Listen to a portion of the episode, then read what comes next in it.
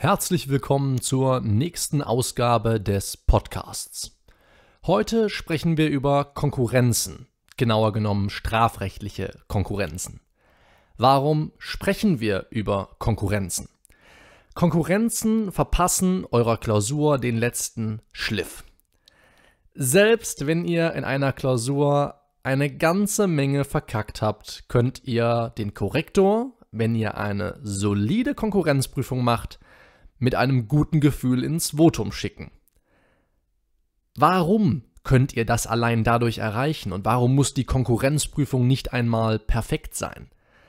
Ihr könnt euch von zahlreichen anderen Bearbeitern allein schon dadurch abgrenzen, dass ihr überhaupt eine Konkurrenzprüfung vornehmt.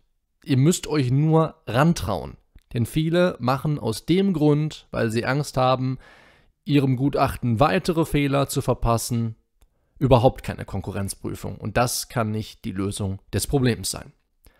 Drei Dinge vorneweg. Es treten nicht Delikte, also einzelne Paragraphen, einzelne Straftatbestände, in Konkurrenz zueinander. In Konkurrenz zueinander treten immer einzelne Tatbestandsverwirklichungen. Soll heißen, ihr schreibt in der Klausur, die Tatbestandsverwirklichung von Paragraph X tritt hinter der des Paragraphen Y zurück, zum Beispiel. Ihr schreibt jetzt nicht, um mal einfach zwei beliebige Paragraphen rauszugreifen, 123 StGB tritt hinter 223 StGB zurück. So, schön, haben wir schon mal zwei genannt, die überhaupt nicht zueinander passen. Also gleich wollen wir das mal schön korrigieren. Das ist der erste Punkt. Der zweite ist, wir werden heute nicht über Tateinheit und Tatmehrheit, also die 52 Folgen der StGB, sprechen. Tateinheit und Tatmehrheit oder auch Ideal- und Realkonkurrenz genannt, sind keine Fälle der Gesetzeskonkurrenz. Soll heißen, gerade wenn ihr festgestellt habt, dass zwei Tatbestandsverwirklichungen nicht in Konkurrenz zueinander treten können oder getreten sind kommt ihr überhaupt erst zur Annahme von Tateinheit und Tatmehrheit. Und drittens, Disclaimer. All das, was ich euch heute hier sage, ist umstritten. Ich denke aber nicht, dass Konkurrenzen der richtige Anknüpfungspunkt sind, um groß Streits aufzumachen. Ja, ich hoffe einfach nur, dass ich euch heute mit dieser Einheit ein paar wegweisende Aspekte zeigen kann, die ihr braucht, um eine ja, wie gesagt, nur solide Konkurrenzprüfung vorzunehmen, durch die ihr euch schon ähm, gegenüber den anderen Bearbeitern abheben könnt. All das, was dahinter steht und wie die Begriffe vielleicht vom BGH in der einen oder anderen Entscheidung genannt worden sind und in dem Lehrbuch X, das soll uns heute alles mal nicht interessieren. Ich möchte nur die Begriffe so zeigen, wie ich Konkurrenzen gelernt und verstanden habe. Wenn ihr sagt, das halte ich nicht für richtig, dann korrigiert das einfach. Ja, das ist vollkommen in Ordnung. Auch da könnt ihr immer wieder bei mir reingrätschen und sagen, sehe ich anders, vollkommen in Ordnung, aber wisst auf jeden Fall, ich zeige euch heute das, was ich für richtig halte. Wir unterscheiden im Wesentlichen drei Fälle der Gesetzeskonkurrenz, über die wir heute sprechen wollen. Es gibt die echte Gesetzeskonkurrenz und es gibt zwei Fälle der unechten Gesetzeskonkurrenz. Wir beginnen mit der sogenannten Spezialität. Was heißt Spezialität? Spezialität bedeutet, in jeder Tatbestandsverwirklichung von Paragraph X steckt zwingend auch eine Tatbestandsverwirklichung von Paragraph Y. Man könnte auch sagen, in der Tatbestandsverwirklichung des einen Delikts ist der Unrechtsgehalt des, äh, der Tatbestandsverwirklichung des anderen Delikts bereits enthalten. Ich möchte euch ein paar Beispiele dazu nennen, was eigentlich Spezialität ist. Es gibt im Wesentlichen drei Möglichkeiten, je nachdem wie man es einordnet, auch vier, Spezialität zu begreifen. Wir haben zuallererst die Spezialität bei einem Qualifikationsverhältnis von zwei Tatbeständen zueinander, sodass die jeweiligen Tatbestandsverwirklichungen im Wege der Spezialität zueinander stehen. Ich greife jetzt direkt mal ein umstrittenes Thema heraus und das ist das Qualifikationsverhältnis oder eben auch nicht zwischen 211 StGB und 212 Absatz 1 StGB, also Mord und Totschlag. Solltet ihr die beiden als im Qualifikationsverhältnis zueinander stehend begreifen, wäre das ein Fall der Spezialität. Das heißt, in der Klausur tritt die Tatbestandsverwirklichung des 212 Absatz 1 hinter der des 211 StGB zurück. So viel zur Qualifikation. Ein weiterer Fall der Spezialität ist das sogenannte zusammengesetzte Delikt. Wenn ihr zum Beispiel einmal die Erpressung oder auch die räuberische Erpressung nehmt, werdet ihr sehen, dass die aus verschiedenen Delikten zusammengesetzt ist. In dem Fall heißt es, dass das der kleinere, der Zähler könnte man sagen, der dann den gemeinsamen Nenner mit einem anderen Zähler, einer anderen, einer anderen Norm bildet, dass der immer im Wege der Spezialität hinter dem großen gemeinsamen Nenner zurücktritt. Vielleicht war es komplizierter, als es sein sollte. Kurzes Beispiel.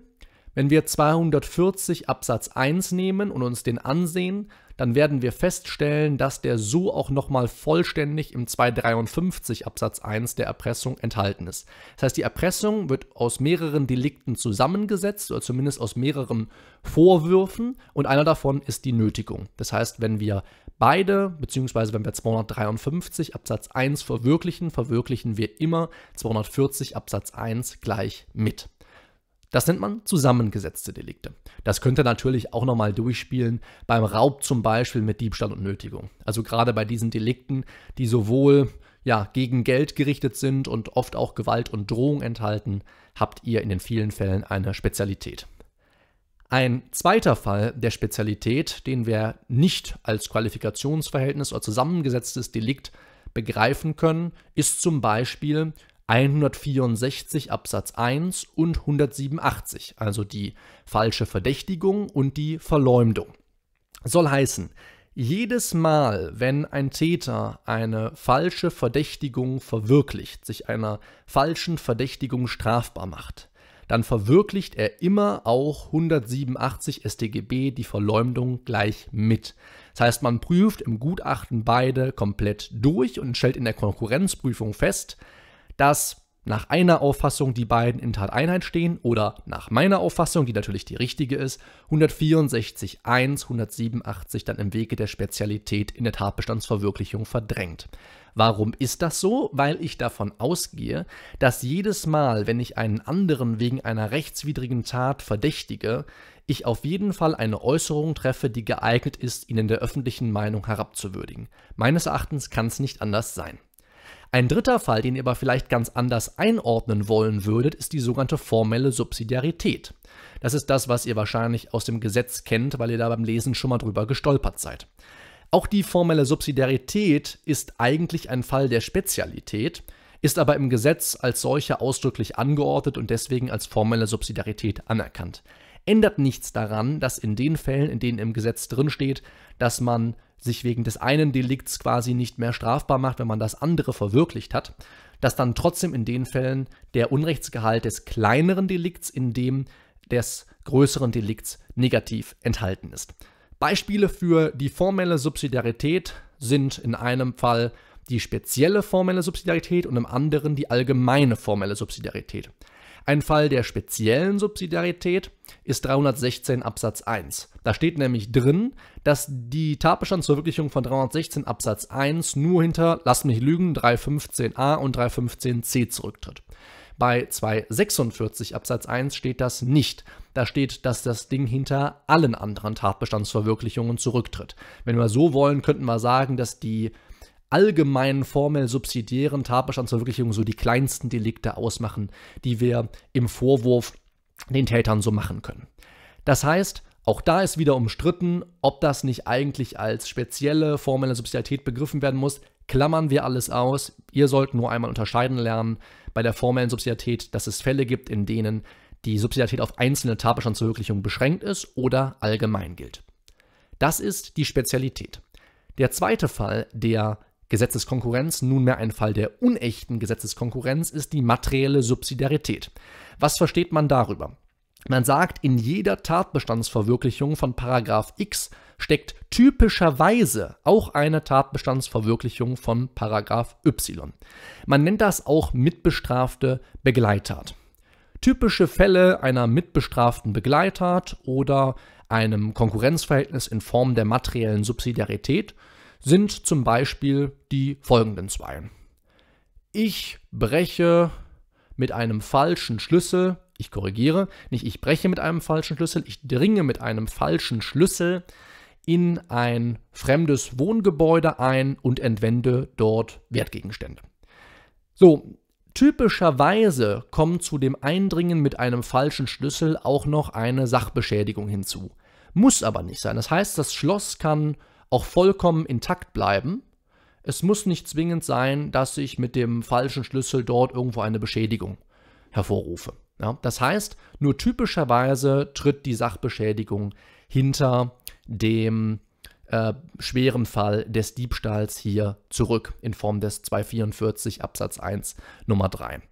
Das gleiche kennt ihr vielleicht auch von dem Schuss auf einen sagen wir mal, angezogenen Menschen, bei dem man auch immer so dazu sagt, dass dann die Tatbestandsverwirklichung der Sachbeschädigung an der Kleidung im Wege der Konkurrenz zurücktritt.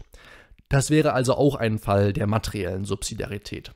Ein weiteres Beispiel ist 231 Absatz 1. Wenn ich also den Tatbestand der Beteiligung einer Schlägerei verwirkliche, dann treten typischerweise auch die Tatbestandsverwirklichungen des, äh, der gefährlichen Körperverletzung hinzu in Form von 224 Absatz 1 Nummer 4 mit einem anderen Beteiligten gemeinschaftlich und Nummer 5 mittels einer das Leben gefährdenden Behandlung. Das muss aber nicht sein. Das heißt, ich kann auch jemanden bei einer Schlägerei schwer verletzen oder gar töten, ohne mit anderen Beteiligten gemeinschaftlich zu handeln oder mittels einer das Leben gefährdenden Behandlung vorgegangen zu sein. Der dritte Fall, den wir uns angucken wollen, ist die sogenannte Konsumtion, auch ein Fall der unechten Gesetzeskonkurrenz. Bei der Konsumtion unterscheidet man im Wesentlichen zwischen der mitbestraften Vortat und der mitbestraften Nachtat. Die mitbestrafte Vortat könnte man wie folgt beschreiben. Wenn ich Paragraph X verwirkliche, um Paragraph Y zu ermöglichen, dann tritt die Tatbestandsverwirklichung von Paragraph X zurück. Und bei der mitbestraften Nachtat könnte man sagen, wenn ich Paragraph X verwirkliche, dann juckt es wirklich keinen, ob ich danach auch noch Paragraph Y verwirkliche, denn dessen Unrecht ist bereits in Paragraph X enthalten. Machen wir es mal ein bisschen anschaulicher. Ein Beispiel für die mitbestrafte Vortat. Ich dringe wieder, diesmal nicht mit einem falschen Schlüssel, in ein Haus, in das Haus eines anderen ein, um dort dann einen Raub zu begehen. 249 Absatz 1 StGB. Dann fällt quasi die Tatbestandsverwirklichung des Hausfriedensbruchs aus 123.1 am Ende im Schuldspruch hinten über. Ein Beispiel für eine mitbestrafte Nachtat ich begehe einen Computerbetrug, weil ich zuvor eine fremde EC-Karte entwendet habe, als ich in Form eines besonders schweren Fall des Diebstahls in einen fremden Dienst oder Geschäftsraum eingedrungen bin.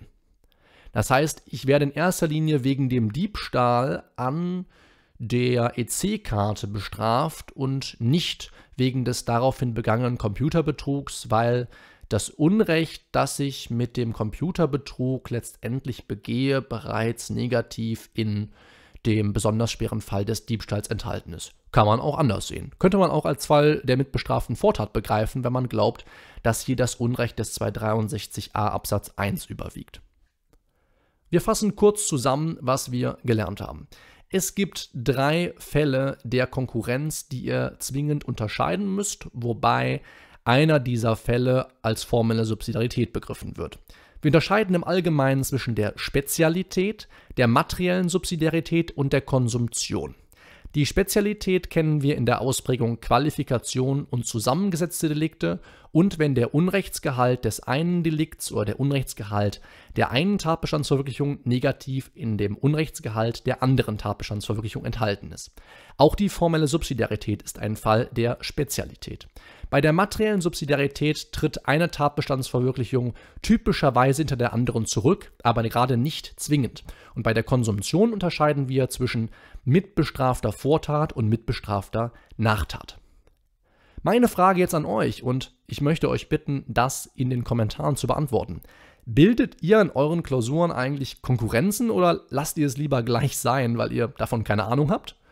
Und würdet ihr nach dem heutigen Podcast ab sofort Konkurrenzen bilden, wenn ich euch ganz lieb bitte, weil ihr es jetzt verstanden habt? Falls nein, also falls hier irgendwas unklar geblieben ist, dann stellt eure Frage bitte in den Kommentaren. Ich lese jeden einzelnen Kommentar und ich beantworte dort auch jede Frage. Wenn ihr noch mehr zum Strafrecht erfahren wollt natürlich auch zu allen anderen Rechtsgebieten in Form von Zivil- und Öffrecht, aber insbesondere im Strafrecht vielleicht davon profitieren wollt, wie man weniger Definitionen auswendig lernen muss und bessere Ergebnisse erzielen kann, indem man etwas andere Wege einschlägt, dann kann ich euch nur die 13 Tipps für findige Juristen ans Herz legen. Das ist so ein Guide, ein PDF-Dokument, was ihr gratis herunterladen könnt, indem ihr einfach nur eure E-Mail-Adresse hinterlegt. Und dann bekommt ihr nämlich auch noch obendrauf Mittwochabend immer eine E-Mail von mir.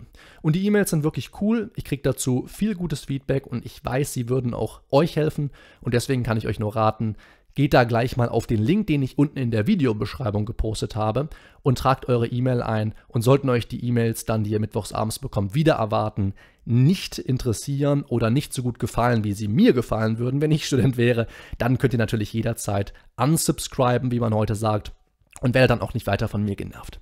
Ich wünsche euch noch eine schöne Woche. Wir sprechen uns nächste Woche wieder. Bis dahin, ciao.